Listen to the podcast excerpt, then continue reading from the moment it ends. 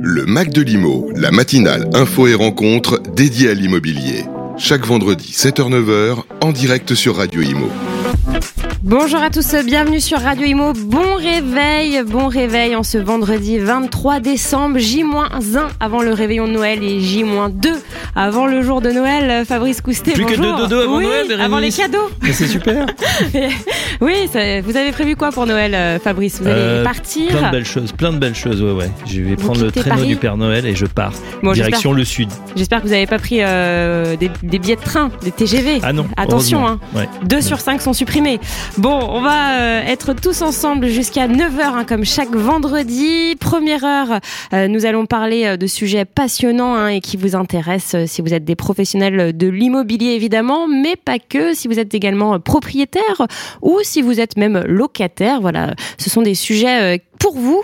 Et puis euh, en deuxième heure, euh, à partir de 8 heures, on réécoutera euh, l'émission avec Stéphane Dallier, le directeur général de l'immobilier résidentiel chez Nexity, une émission passionnante euh, qu'on aura plaisir justement à, à vous faire réécouter et à réécouter euh, nous aussi.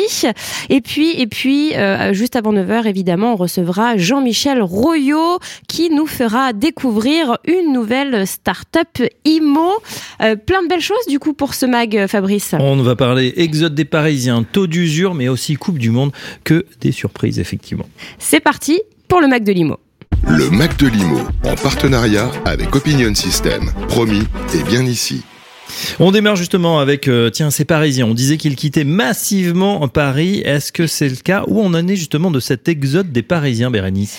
Et oui, euh, vous l'avez dit Fabrice, euh, c'était une grande prédiction post-Covid. Les Parisiens devaient quitter euh, en masse hein, la capitale, direction la campagne, la province.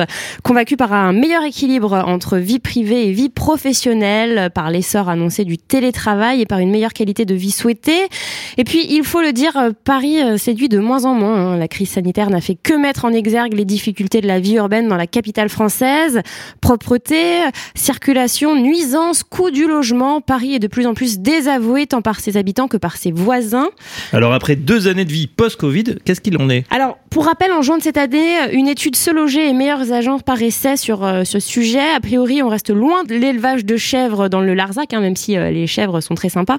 Euh, les Parisiens privilégient plutôt les départements voisins dans leurs recherches, c'est-à-dire Hauts-de-Seine hein, à 42%, Val-de-Marne à 20%, Seine-Saint-Denis à 17%. La ville qui totalise euh, le plus de requêtes, requêtes pardon, n'est autre que Boulogne-Billancourt avec euh, 10,1% des recherches. Après la banlieue proche, euh, la Grande Couronne n'est pas en reste. Hein. Seine-et-Marne plus 23%, Yvelines plus 25% et Val d'Oise plus 58%. Et alors s'ils veut- décident de ces Parisiens de changer carrément de région, où vont-ils? Alors il y a un trio gagnant, c'est Nice, Marseille et Bordeaux. L'étude n'hésite pas à parler d'une nouvelle tendance, hein, les Ah oui. Il s'agit d'un croisement entre parisiens et provinciaux, c'est-à-dire bah, des personnes qui s'installent en province pour y passer euh, quelques jours par semaine. Euh, sachez toutefois que le marché montre, surtout en cette fin d'année 2022, de sérieux signes de ralentissement, alors que ce soit à la location ou à la transaction. Après deux années quasi records, le retour de l'inflation, la hausse des taux, la flambée des coûts de l'énergie ou un renforcement des normes environnementales, hein, on en parle beaucoup, euh, nous voyons donc apparaître un rééquilibrage progressif du marché de ouest en est. À l'ouest, le marché euh, s'était tendu après euh, le Covid. La tension, hein, donc euh, ratio offre-demande, est aujourd'hui moindre sur les biens à vendre, moins 13% en Nouvelle-Aquitaine, moins 17% dans le Finistère ou encore moins 16% à Paris. Alsace-Lorraine, PACA et Corse sont les seules progressions en France. Paris demeure la ville la plus recherchée à l'achat, devant Nice et Toulouse, les villes de l'arc méditerranéen ayant le plus progressé cette année. Si le marché de la transaction se régule progressivement, le marché de la location demeure sous tension. L'offre des biens à louer chute en cause, bien vous l'avez compris, hein, les difficultés d'accession à la propriété qui sont croissantes. Donc plus de personnes se, réfugient euh, sur la location avec une offre locative en baisse. La tension est en progression sur toute la France avec des pointes euh, atteintes en Corse plus 92%, en PACA plus 106% et en Occitanie plus 80%. Là aussi Paris euh, reste en tête des villes les plus recherchées, suivi de Toulouse et de Montpellier. Et enfin, il faut noter qu'il y a deux fois moins de biens à louer qu'il y a trois ans, d'après Statici, baromètre sur le marché de l'immobilier dévoilé fin novembre par Bien Ici. Le Mac de l'Imo, en partenariat avec Opinion System. Promis, et bien ici. Bon réveil à tous euh, sur Radio Imo. On est ravis d'être avec vous euh, jusqu'à 8h. Et puis à partir de 8h, on réécoutera donc euh, l'émission avec Stéphane Dallier. Oui, Stéphane Dallier, le directeur général immobilier résidentiel chez Nexity. Euh, Bérénice, on enchaîne. On va s'intéresser maintenant à la colocation. C'est un des investissements immobiliers les plus rentables. Alors, Willem Chanson-Pacher, conseiller en investissement locatif chez Little Worker, vous a expliqué que la location est l'un des meilleurs investissements. On l'a dit. Il prend l'exemple de Bordeaux où certains investissements locatifs peuvent avoir une rentabilité de 8%. On l'écoute tout de suite à votre micro. Wilhelm Schanzenbacher, bonjour. Bonjour. Vous êtes conseiller en investissement locatif chez Little Worker. Pouvez-vous nous présenter Little Worker? Oui, exactement. Alors Little Worker, donc c'est une entreprise de travaux à la base qui a un peu plus de 6 ans. On fait de la rénovation euh, d'appartements et de maisons. Et au fur et à mesure de faire de la rénovation, on s'est aperçu qu'il y avait de la demande pour de la rénovation dans l'investissement locatif. Donc on a créé un Polymo et le Polymo, euh, dont je fais partie et j'occupe le poste de conseiller en investissement locatif. On accompagne les clients avec une offre clé en main sur l'investissement locatif, donc de la recherche du bien jusqu'à la mise en place des locataires. Donc euh, avant, pendant et après euh, l'achat. Exactement, ouais, jusqu'à la remise des clés enfin, et, la mise en place d'un locataire. On va parler euh, ensemble d'un investissement immobilier qui est très rentable, c'est la colocation. Pouvez-vous nous dire pourquoi déjà c'est rentable et comment ça fonctionne? Alors la colocation, en fait, c'est rentable pour plusieurs raisons, mais il y a plusieurs points en fait à, à prendre en compte. Ce qui est important dans la colocation, c'est de trouver un emplacement qui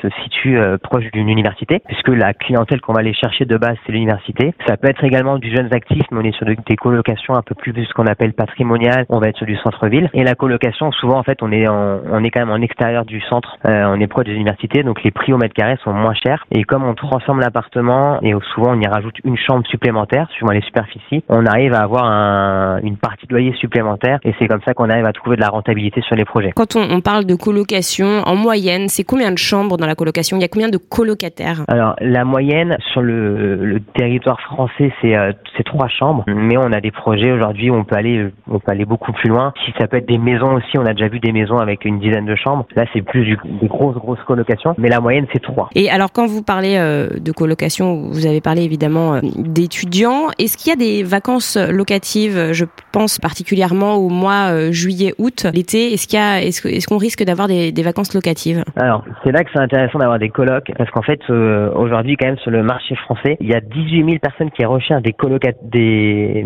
il y a 18 000 colocataires pardon qui recherchent un logement contre 5 700 colocs. Donc en fait on a on voit qu'il y a une pénurie. Suivant les villes en fait on, la tension est tellement forte qu'on se rend compte que les personnes qui quittent les logements au mois de mai bah, dès le lendemain ou la semaine d'après euh, c'est déjà loué. Puisque les personnes préfèrent euh, avoir un logement et être sûr de commencer sa rentrée dans un, un, logement qui leur correspond et d'être serein. Donc les gens prennent les logements avant l'été. Donc en général il n'y a pas de vacances locatives. Exactement. Si c'est bien géré, en tout cas. Ici, le bien est, bien situé, j'imagine. Alors, autre question qu'on nous pose souvent quand on parle de colocation, euh, il y a plus de turnover. Du coup, est-ce que euh, le bien a un risque d'être plus abîmé qu'un autre bien en location meublée ou location nue traditionnelle? Alors, forcément, il y a plus de turnover. En moyenne, quand même, les, les étudiants restent deux ans dans les colocs. Après, ce qu'il faut prendre en compte, c'est que euh, il y a quand même un intérêt à rénover légèrement, enfin en tout cas repeindre les colocs au fur et à mesure. C'est quand même un intérêt fiscal. Et après, il y a, c'est un peu comme partout, mais c'est important, c'est de choisir aussi ses, ses locataires. Donc il y a des il y a des il y a des choses en tout cas à prendre en compte et notamment dans la rénovation qui est effectuée. Forcément, si on fait une colocation euh, qui va être un peu plus bas de gamme, euh, les gens vont faire moins attention. Alors que si on fait quelque chose de plus propre et de plus beau, on va attirer aussi d'autres typologies de colocataires. Donc euh, c'est aussi important à prendre en compte dans la rénovation et dans ce qu'on propose sur le marché en tout cas. Alors est-ce qu'il y a une ville qui est très intéressante pour ce genre d'investissement immobilier? Ouais. Alors globalement toutes les villes universitaires, mais euh, précisément, euh, enfin, on peut faire un, un focus sur euh, la ville de Bordeaux. Bordeaux, on est quand même sur un gros bassin universitaire et on a Bordeaux, donc la ville qui est à côté, qui est Pessac, donc là où il y a tous les domaines universitaires, où là on a plus de 65 000 étudiants à l'année et bah, le marché est très très tendu. Enfin, il y a encore il y a encore des gens qui n'ont pas pas trouvé de logement pour pour l'année scolaire et ça on le voit tous les ans. Donc la colocation permet aussi de, c'est là qu'il y a un, aspect éthique, ça permet de rendre aussi un service bah, des loger des, des, jeunes qui font leurs études. Exactement. Et est-ce que vous avez quelques chiffres pour nous donner un exemple? Oui, complètement. Bah, typiquement, on a vendu la semaine dernière à un client une colocation donc, qui est sur Pessac, donc au cœur du campus universitaire. Donc on est sur un projet global à 377 000, projet qui fait 91 mètres carrés. Sur le, la somme que j'annonce, donc c'est tous les frais qui sont liés à, à l'acquisition, donc même il y a les frais de notaire, nos frais à nous d'accompagnement, les travaux, l'ameublement. Ce projet-là, donc 91 mètres carrés au cœur du campus universitaire de Pessac, il y avait quatre chambres initialement sur le projet et nous on est venu en créer deux supplémentaires. En fait, on s'aperçoit que souvent dans les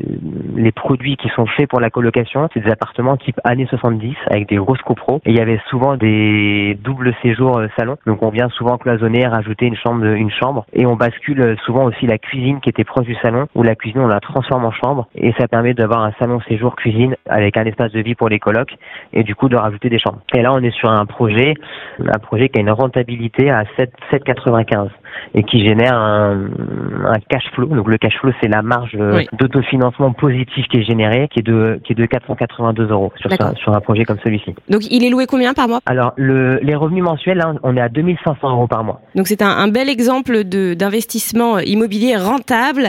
Eh bien, merci infiniment, euh, Wilhelm. Merci à vous. Le Mac de Limo revient avec Opinion System, promis et bien ici. Depuis plus de 40 ans, GERCOP est la référence au service des professionnels de l'immobilier avec l'ensemble de ses solutions logicielles et digitales. Accent sa priorité sur l'ergonomie des interfaces, la performance des logiciels, la qualité des services et la fidélité dans la relation client, GERCOP offre une gamme de produits complète pour vous apporter des solutions dans le développement de votre activité. Gérance, copropriété, transaction ou bien encore état des lieux, pour chaque composante de votre métier, GERCOP vous propose des logiciels et des applications mobiles. Nous pouvons également vous accompagner dans la création et le référencement de votre site web. Retrouvez toutes nos compétences sur notre site gercop.com. G E R C O P.com. Elevator et maintenant TK Elevator, entreprise majeure sur le marché des ascenseurs et des escaliers mécaniques. Répartis sur toute la France, les techniciens expérimentés TK Elevator interviennent pour maintenir la mobilité des usagers en toute sécurité. Engagés dans le développement des bâtiments intelligents, TK Elevator propose des produits et services innovants comme le service de maintenance prédictive MAX. La mobilité urbaine ne connaît plus de limites. TK Elevator, Move Beyond. www.tkelevator.fr Le Mac de Limo continue avec Opinion System, promis et bien ici. Bon réveil à tous sur Radio Imo. Allez, courage. Demain, c'est le réveillon et, le 25 dans, dans J-2, c'est Noël. Euh, vous, vous êtes plutôt euh, team cadeau le 24 au soir, euh, Fabrice, ou le 25 au matin? Ben, le 25 au matin, faut attendre le gros bonhomme rouge qui passe par la cheminée pendant la nuit. Oui, mais dans certaines maisons, il passe le 24 au soir. Ouais, c'est pour ceux qui n'ont pas fini la, la bûche et qui sont pressés d'avoir leur cadeau. Oui, c'est ça. Bon, on parle des fêtes, on parle aussi du mois de janvier 2023, hein, puisqu'il va y avoir des nouveautés en immobilier. Fabrice, quelles seront ces nouveautés Eh bien, comme tous les ans, le gouvernement a dressé une liste de ce qui change au 1er janvier. Chaque nouvelle année est ainsi synonyme de changement, d'évolution. Alors, en vrac, hein, apparition de la loi Pinel Plus, fin du dispositif 106 Bouvard, local vélo obligatoire pour tout programme de logement neuf, hausse de taux d'intérêt du PEL. L'immobilier ne fait pas exception à la règle. Alors on l'a déjà dit, après une embellie post-Covid que l'on pourrait qualifier de rattrapage, le marché de logement neuf recule en 2022. La Fédération française du bâtiment a déjà communiqué sur une baisse de 30% des ventes de maisons individuelles, de 15% des réservations de logements neufs en collectif et d'un net recul des permis de construire délivrés à 22%. La hausse parallèle des taux d'intérêt, conjuguée à des taux d'usure devenus contraignants, pèse bien sûr sur l'accession à la propriété. Euh, alors évidemment la loi Pinel est un moyen intéressant intéressant d'investir dans la pierre.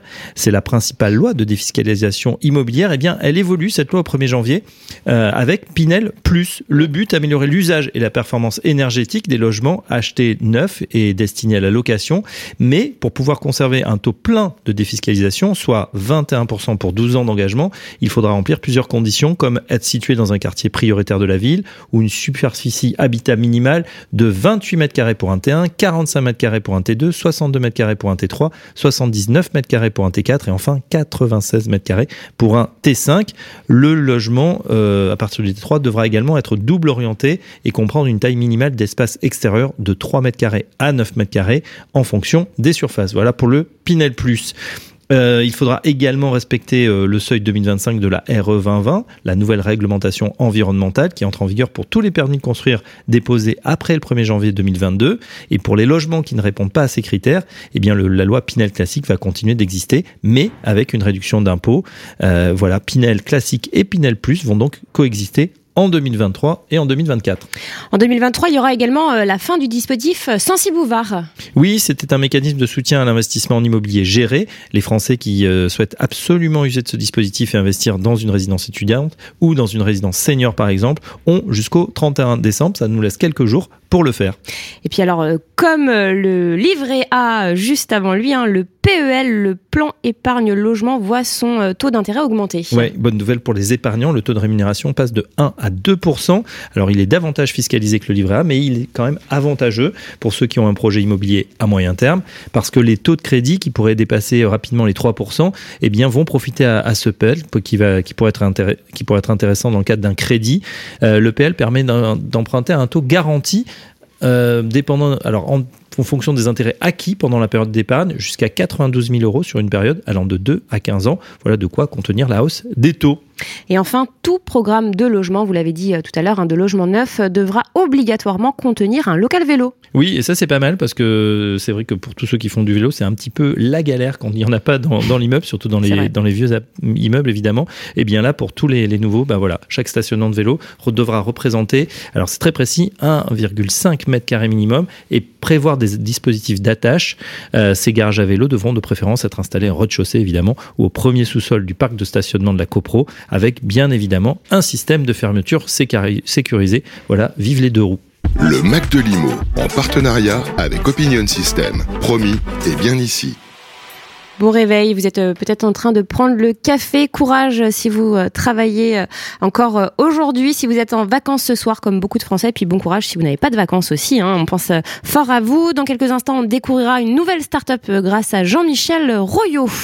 Mais avant, on a une interview, Fabrice. Oui, on va écouter tout de suite Florent Barbier, c'est le directeur commercial de Quality, c'est un des leaders qualité de la digitalisation immobilière. Il fait un état des lieux de la situation des bailleurs sociaux en 2022 et nous explique que les bailleurs sociaux justement sont en train d'accélérer leur digitalisation. Florent Barbier, à votre micro Bérénice. Florian Barbier, bonjour. Bonjour. Vous êtes directeur commercial de Quality, leader de la digitalisation immobilière. Pouvez-vous déjà euh, nous parler euh, brièvement de, de Quality? Que faites-vous? Exactement. Quality, on existe depuis 2012. On est un des leaders de la transformation digitale pour les acteurs de l'immobilier. Et euh, actuellement, on travaille avec plus de 500 promoteurs et bailleurs euh, sur ce marché. Alors justement, euh, nous allons parler ensemble des bailleurs sociaux qui ont décidé d'accélérer leur digitalisation. Comment ça se traduit exactement? Oui, tout à fait. C'est une vraie dynamique que l'on voit apparaître depuis quelques années.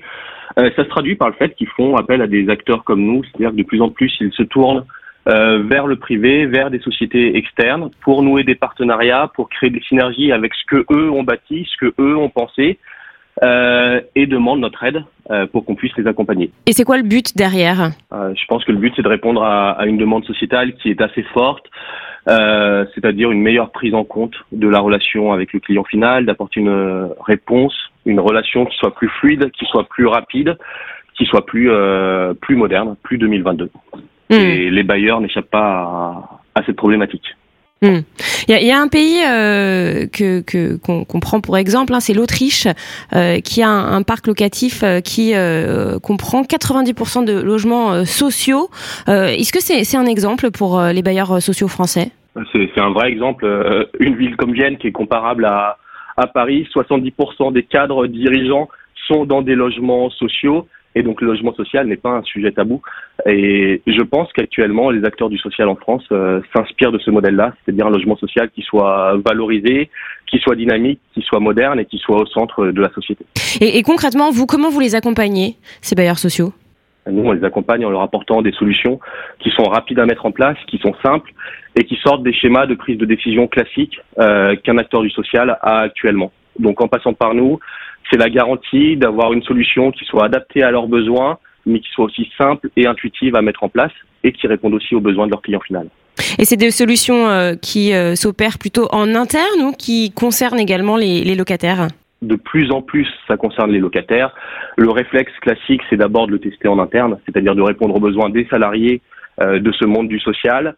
Mais comme la finalité, c'est d'inclure le locataire, l'acquéreur, l'idée, c'est de les faire rentrer de plus en plus dans la boucle. Et est-ce que les locataires sont prêts à, se digitaliser? Alors, non seulement ils sont prêts, mais ils sont extrêmement demandeurs. Pour eux, c'est vraiment quelque chose qui est très fort, c'est un besoin qui est prégnant. Et je pense même qu'ils mettent une pression assez forte aux acteurs euh, du monde social pour euh, que ces acteurs accélèrent leur digitalisation. En France, est-ce qu'il y a des zones un peu plus avancées en termes de digitalisation que, que d'autres? Non, je, je, ne pense pas. Euh, J'ai vraiment l'impression que c'est que c'est quelque chose de collectif, d'harmonisé, et que tant Paris euh, bah, que les acteurs plus régionaux, provinciaux répondent aux mêmes problématiques. Merci infiniment, Florian Barbier. Merci beaucoup. Le Mac de Limo revient avec Opinion System, promis et bien ici.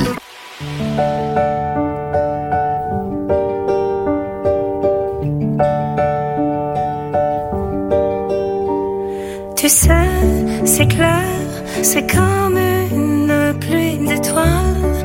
Je sais, la nuit quand la lune se dévoile, que mon cœur n'est pas fait de glace. Dans mon cœur, souvent mes rêves m'animent et me donnent de l'espoir. Je veux aller jusqu'au bout de l'histoire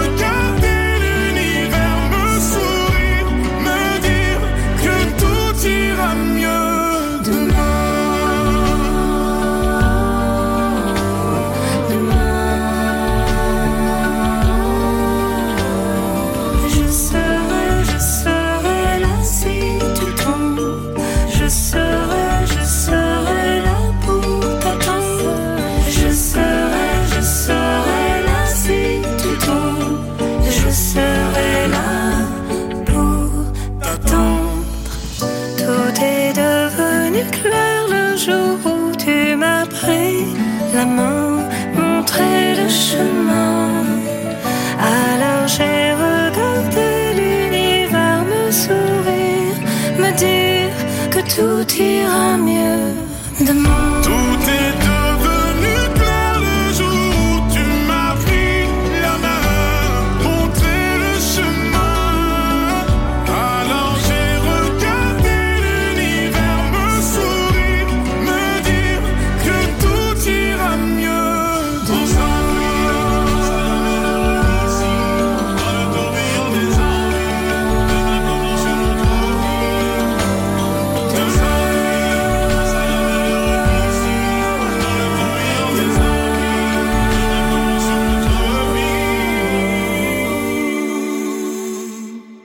C'était euh, Carla Bruni et Maître Gims, enfin Gims il faut dire d'ailleurs, euh, maintenant c'est plus Maître, hein, Fabrice. Euh, demain, un duo improbable mais très sympa à écouter. En tout cas, le matin, matin c'est sur le dernier album de Gims. Le Mac de Limo continue avec Opinion System, promis et bien ici. Bon réveil à, tous sur Radio Imo. On continue euh, le Mac de Limo, toujours plus d'infos. Avec Bérénice, une accélération des paiements, ma prime rénov en décembre 2022. Bonne nouvelle. Et oui, en cette fin d'année, l'ANA, l'Agence nationale de l'habitat, a assuré le paiement de nombreux dossiers Ma Prime Rénov entre le 5 et le 19 décembre dernier. C'est environ 55 000 dossiers qui ont été euh, réglés, soit au total plus de 521 000 dossiers depuis janvier 2022.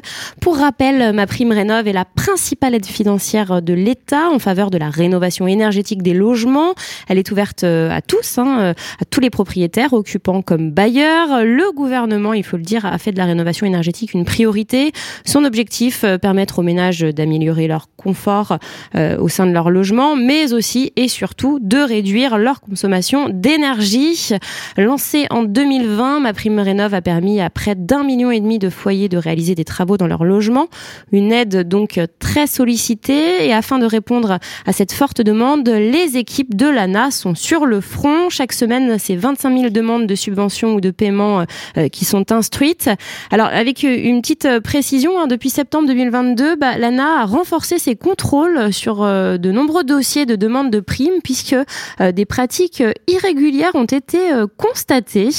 Donc ces contrôles ont permis de sécuriser le parcours des ménages concernés et donc ont également généré des délais de traitement des dossiers un peu plus longs, notamment à l'étape des demandes de paiement. On en avait parlé dans le MAC de Limo. C'est vrai qu'il y avait voilà de nombreux foyers qui étaient en attente.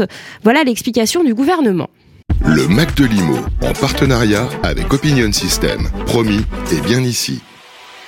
Le Mac de Limo, on continue toujours en, direct. Euh, plus que quelques jours d'ailleurs pour que les assujettis au décret éco-énergie tertiaire réalisent leur déclaration de consommation énergétique sur la plateforme Opéra, pilotée euh, par l'ADEME. On le sait, euh, Bérénice, le décret éco-tertiaire, c'est pour tous les, surfaces hein, de bureaux de plus de 1000 mètres carrés. On fait le point avec Philippe Bain, qui est justement le président d'Acorus, c'est une ETI française spécialisée dans l'éco-rénovation des bâtiments. Philippe Binquet, à votre micro, Bérénice. Philippe Banquet, bonjour. Bonjour. Vous êtes président d'Acorus, euh, une ETI française spécialisée dans l'éco-rénovation des bâtiments, donc ETI entreprise de taille intermédiaire, je le, je le rappelle. Euh, on, on, va parler euh, euh, du décret tertiaire. Il faut savoir que bon, bah, la semaine prochaine, hein, à compter du 31 décembre, les assujettis au décret éco-énergie tertiaire devront avoir réalisé leur déclaration de consommation énergétique sur la fameuse plateforme dont on a tant parlé, la plateforme Opéra. Alors je rappelle que c'est piloté par l'ADEME. comment ça se passe et qu'est-ce que vous constatez? Est-ce que c'est un peu la course pour les entreprises. Ça a déjà été prolongé, hein, euh, on, le rappelle. Euh, quels sont vos conseils, justement? Alors oui, c'est la course. C'était déjà la course euh, cet été, puisque c'était normalement au 30 septembre.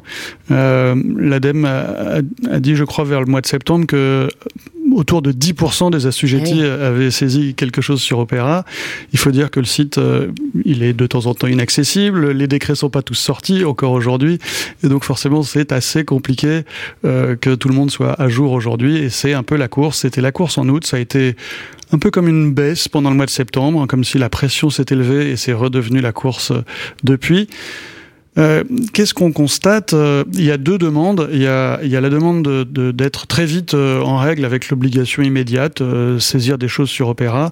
et puis il y a une réflexion un petit peu plus, celle qui est recherchée par le, le décret, hein, une réflexion plus long terme sur quel est mon plan d'investissement pour que mon bâtiment, dans le temps, ses émissions ou sa consommation diminuent.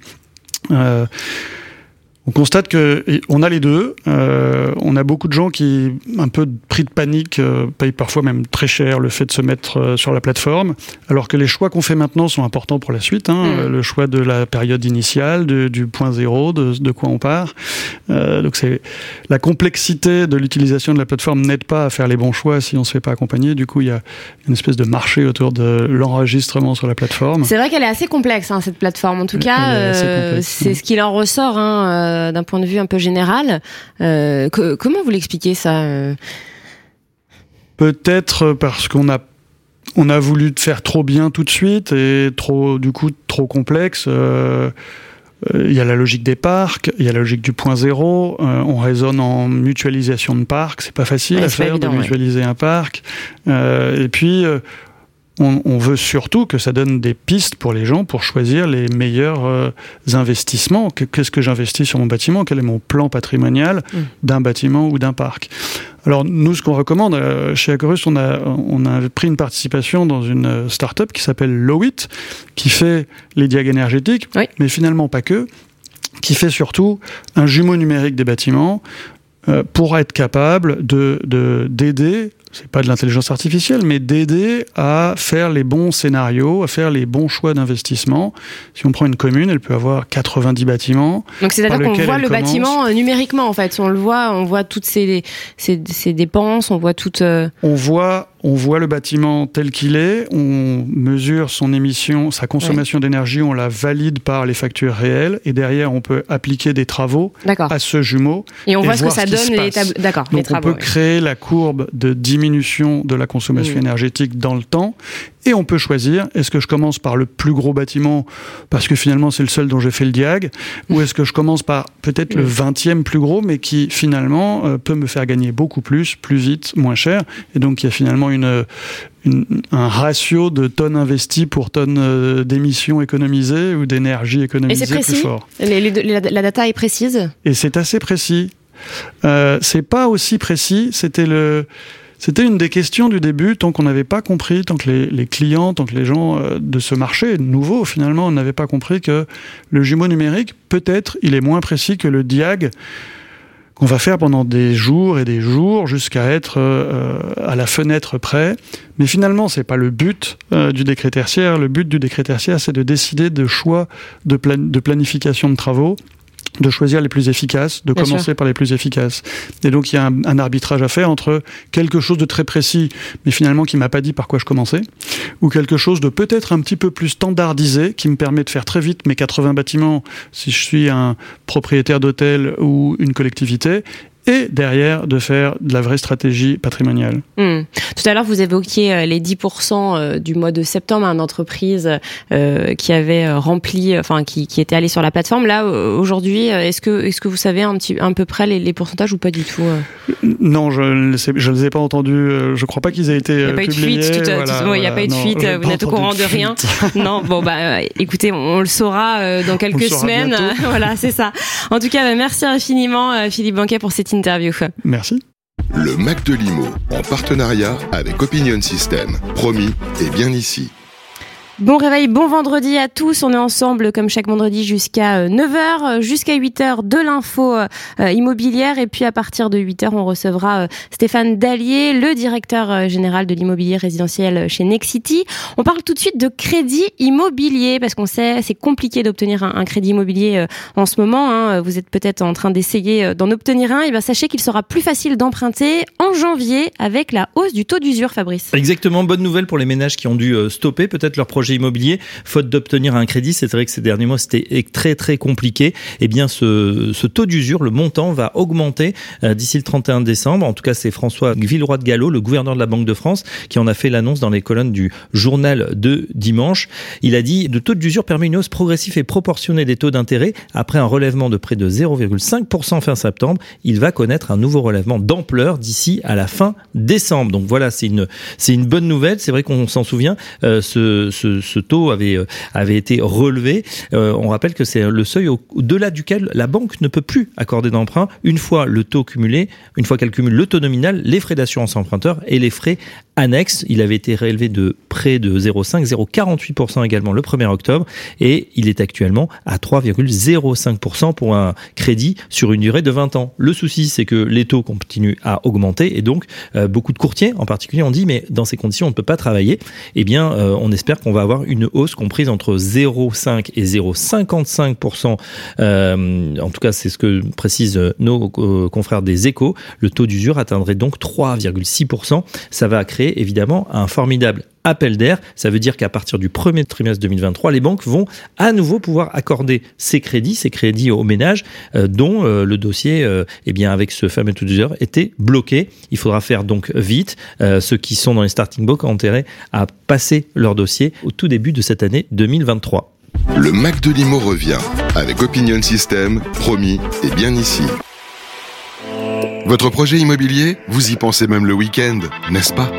Il est passionnant, unique et il mérite la plus grande attention. Chez Arkea Banque, entreprise et institutionnelle, nous connaissons tous les maillons de la chaîne de l'immobilier. Vous êtes collectivité locale, aménageur, promoteur, bailleur HLM, foncière ou investisseur privé Nous vous apportons, en plus du financement, un éclairage et des contacts utiles pour vous accompagner tout au long du programme. Vers un immobilier plus durable. Avec Arkea Banque, entreprise et institutionnelle.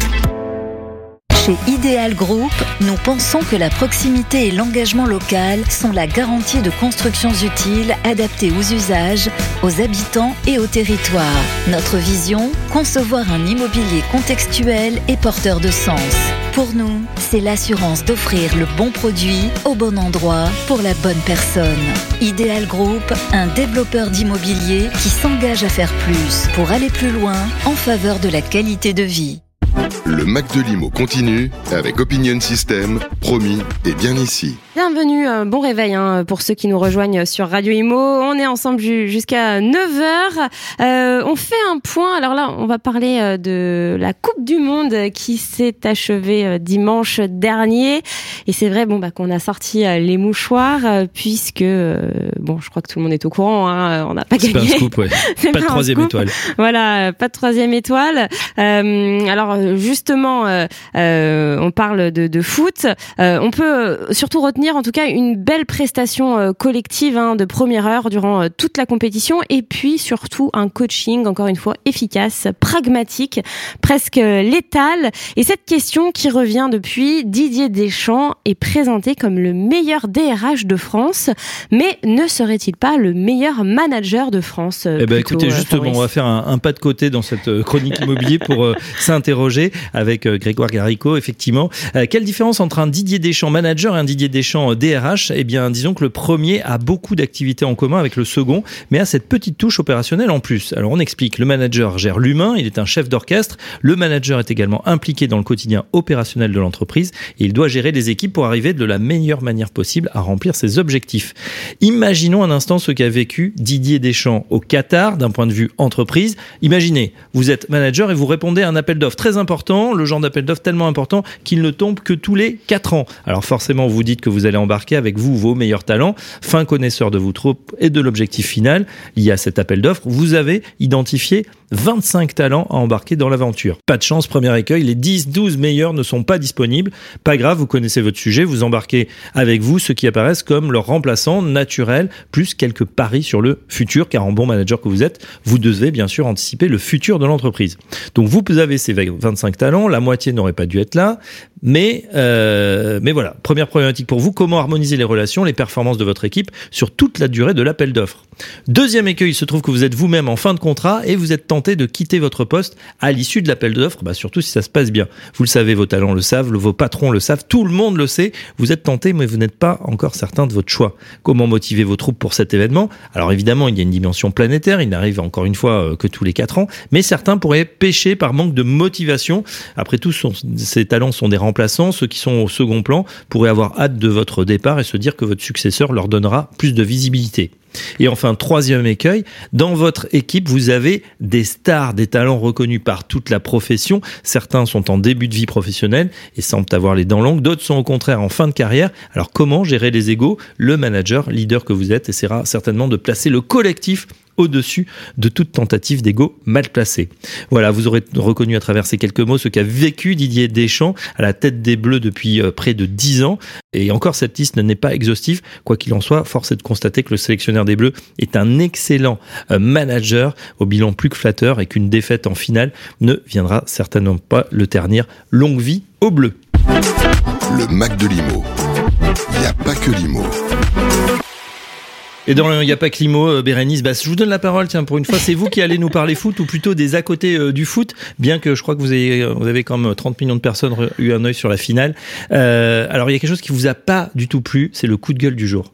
Et oui, ce qui m'a pas plu dans, les, dans la presse hein, ces jours-ci, c'est le comportement d'Emiliano Martinez, qui est obsédé par Kylian Mbappé et bah, qui se moque ouvertement de, de lui. Et, je trouve ça, en fait, pathétique et, et ridicule et voilà, ça m'énerve. Ça Vous l'avez vu avec la petite poupée Oui, d'Mbappé tout sur à le fait. bus Je l'ai vu. Bah alors, j'ai vu dans les vestiaires hein, la minute de silence pour Mbappé. euh, je trouvais ça euh, totalement euh, débile. Euh, ensuite, oui, la poupée, euh, voilà. Et puis, euh, et puis après, pareil, j'ai vu sur Twitter euh, euh, des scènes en Argentine, alors que je trouvais assez violentes, euh, où on brûlait euh, un espèce de cercueil où il y avait une photo d'Mbappé dessus. Je trouvais ça d'une violence. Alors, je suis d'accord. Bon, c'est un peu le jeu. Il y a des drapeaux qui font sont brûlés, etc. Euh, J'en ai vu pas mal, mais euh, s'en prendre comme ça une personne, je trouve ça, euh, enfin, je trouve ça vachement violent. Je me mets à la famille, de- à la place de la famille d'Mbappé, par exemple, ou même d'Mbappé. Je me dis, euh, j'aimerais pas euh, vivre ça en tout cas. Et, euh, et je pense qu'en tout cas, Emiliano Martinez est, est vraiment jaloux et obsédé par Mbappé. Alors, et l'ironie de l'histoire, c'est quand même quelqu'un qui lui a mis trois buts en finale, plus un dernier euh, but euh, au tir au but, mais voilà, c'est peut-être une petite vengeance un peu mesquine. oui, il est jaloux, c'est ça. Le Mac de Limo revient avec Opinion System, promis et bien ici.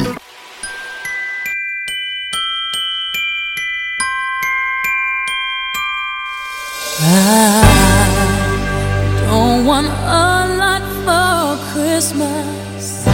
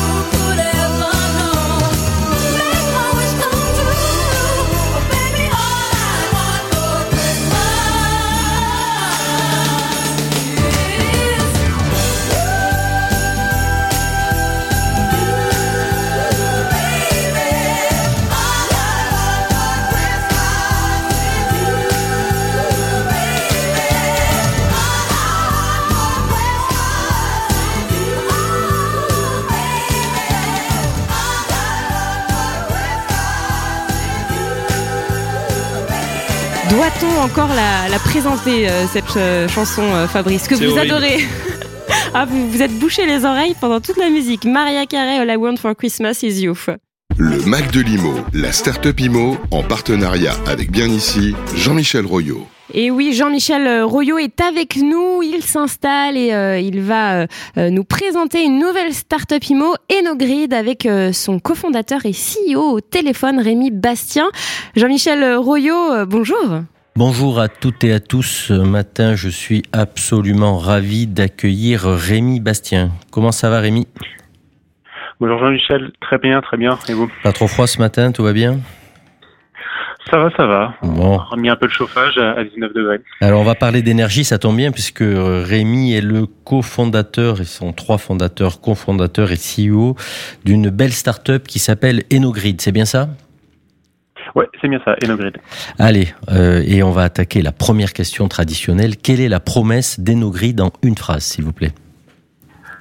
Ok, alors Enogrid, on facilite la mise en place et l'exploitation de circuits courts d'électricité sous le modèle de l'autoconsommation collective et en fait ça permet aux producteurs de mieux valoriser leur électricité et aux consommateurs d'accéder à une énergie verte et locale à un prix maîtrisé. D'accord, donc là c'est le schéma d'autoconsommation.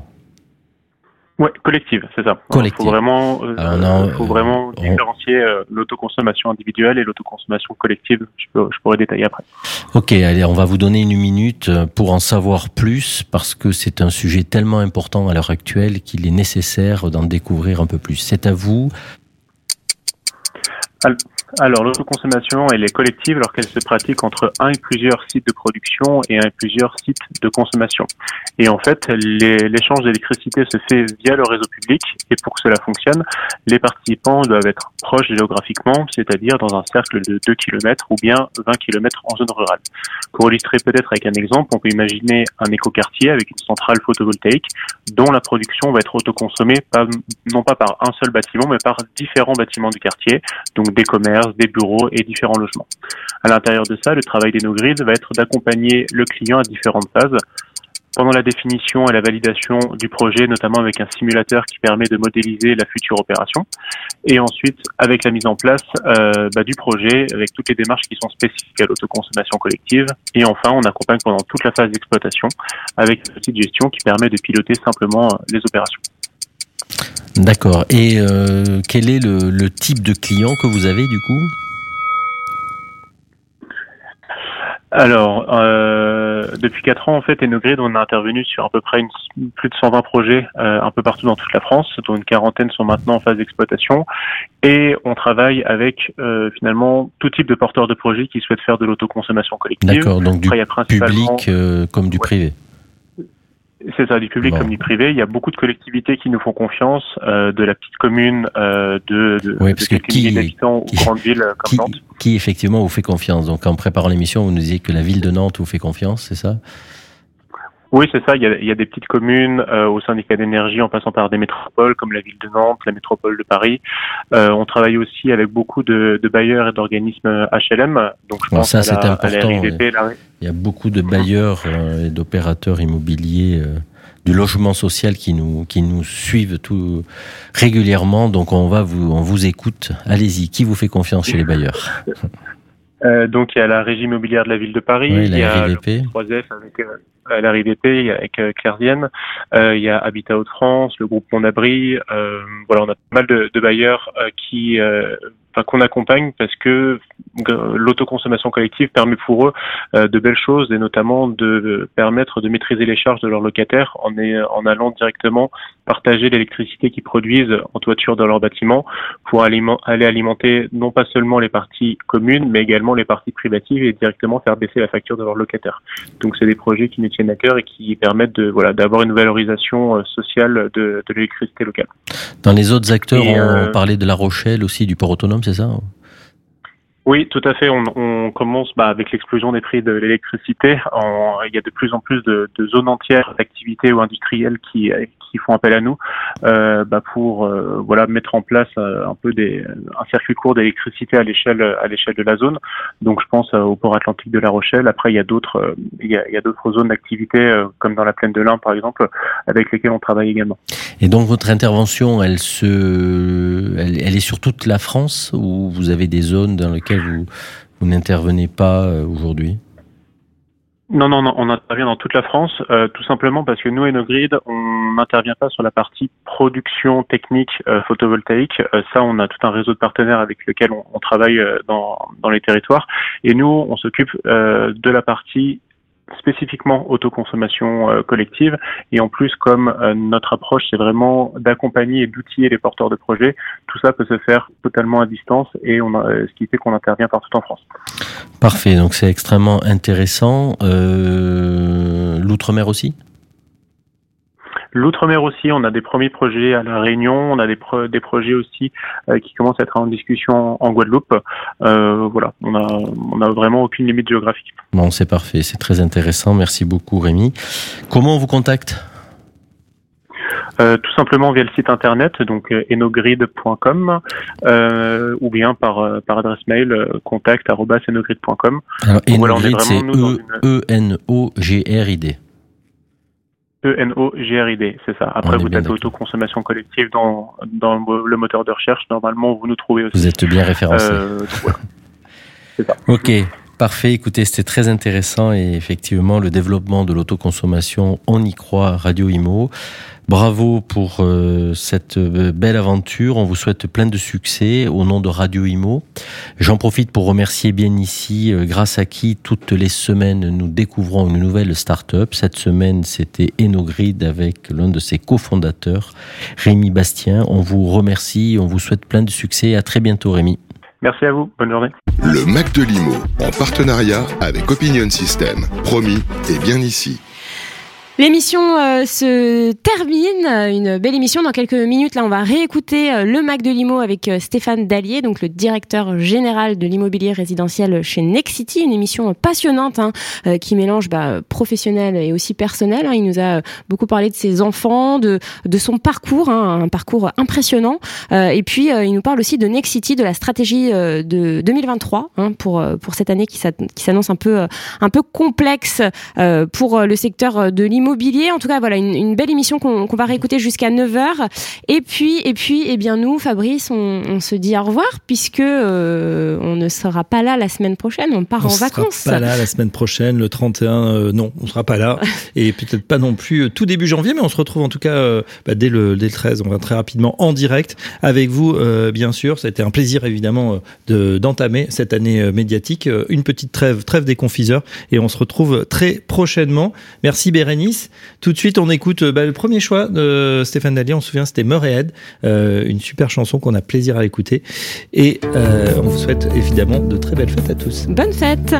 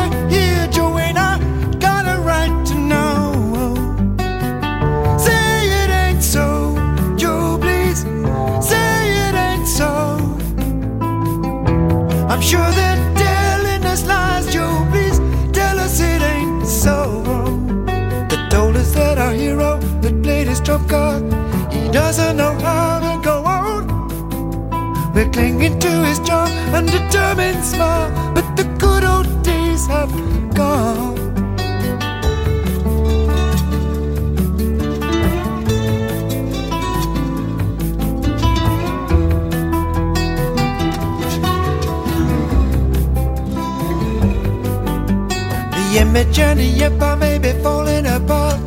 The money has gotten scarce. One man's word held the country together, but the truth is getting fierce. Say it ain't so,